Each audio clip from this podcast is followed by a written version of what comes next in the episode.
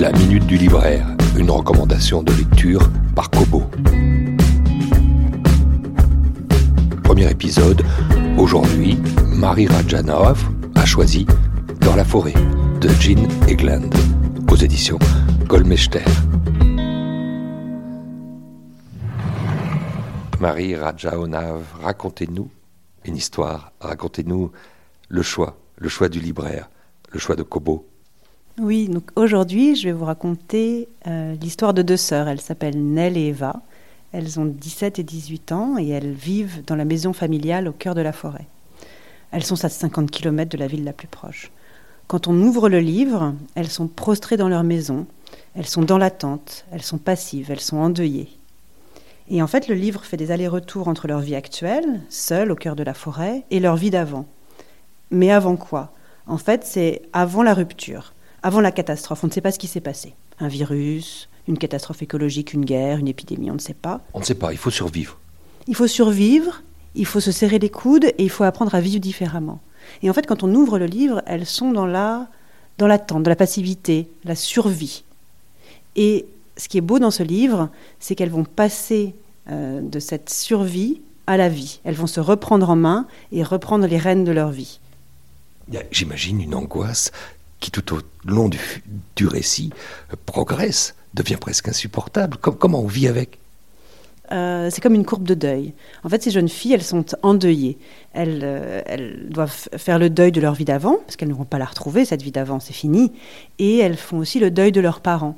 Et c'est comme une courbe de deuil, c'est-à-dire qu'il y a ce moment d'hébétude, euh, de passivité, de refus de voir la réalité en face, et ensuite la prise en main, la prise en main de, de la vie, la prise en main des choses.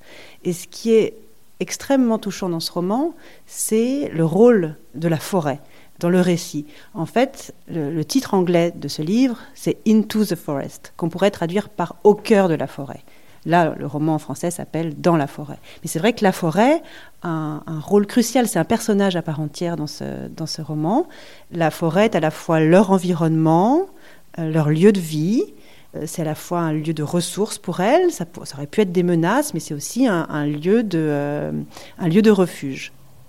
Et c'est le regard qu'elle porte sur la forêt, c'est le regard qu'elle porte sur la nature qui est extrêmement euh, intéressant euh, à, lire. En fait, euh, si on devait qualifier ce, roman, on pourrait dire que c'est un roman post-apocalyptique, puisqu'il y a cette espèce de rupture, la catastrophe, et qu'il faut se débrouiller. Et on pourrait également dire que c'est un, roman de nature writing, c'est-à-dire que la forêt, les préoccupations environnementales sont au cœur également du récit. Mais vous êtes presque aussi terrible, vous êtes presque aussi cruel euh, que les ingrédients du roman. Euh, qui est l'auteur? L'auteur, c'est Jean Egland. Et en fait, c'est son premier roman.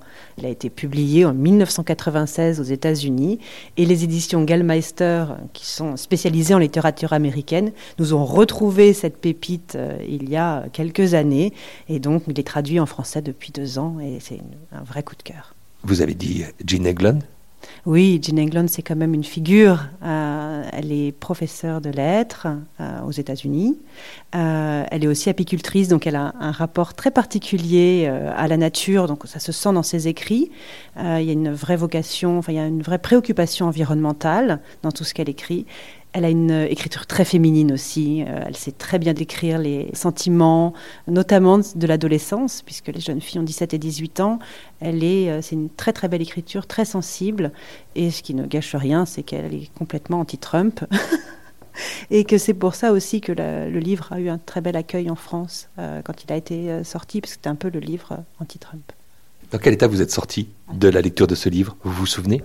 Surprise en fait, je suis sortie très surprise de la lecture de ce livre parce qu'a priori, vous mettez dans le même euh, descriptif euh, roman post-apocalyptique et euh, nature writing, et je vous dis bof.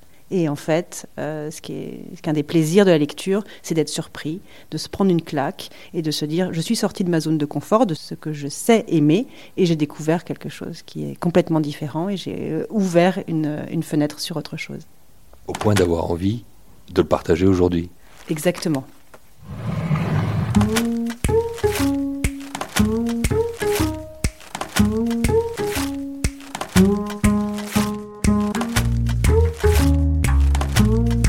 La Minute du Libraire, cette recommandation mensuelle de votre libraire Kobo, est écoutable et réécoutable sur toutes les plateformes de podcast. Retrouvez la collection de podcasts originaux de Kobo, un livre dans le tiroir, sur kobowritinglife.fr et sur notre compte SoundCloud, Kobo. Un livre, dans le tiroir. Une production en roue libre.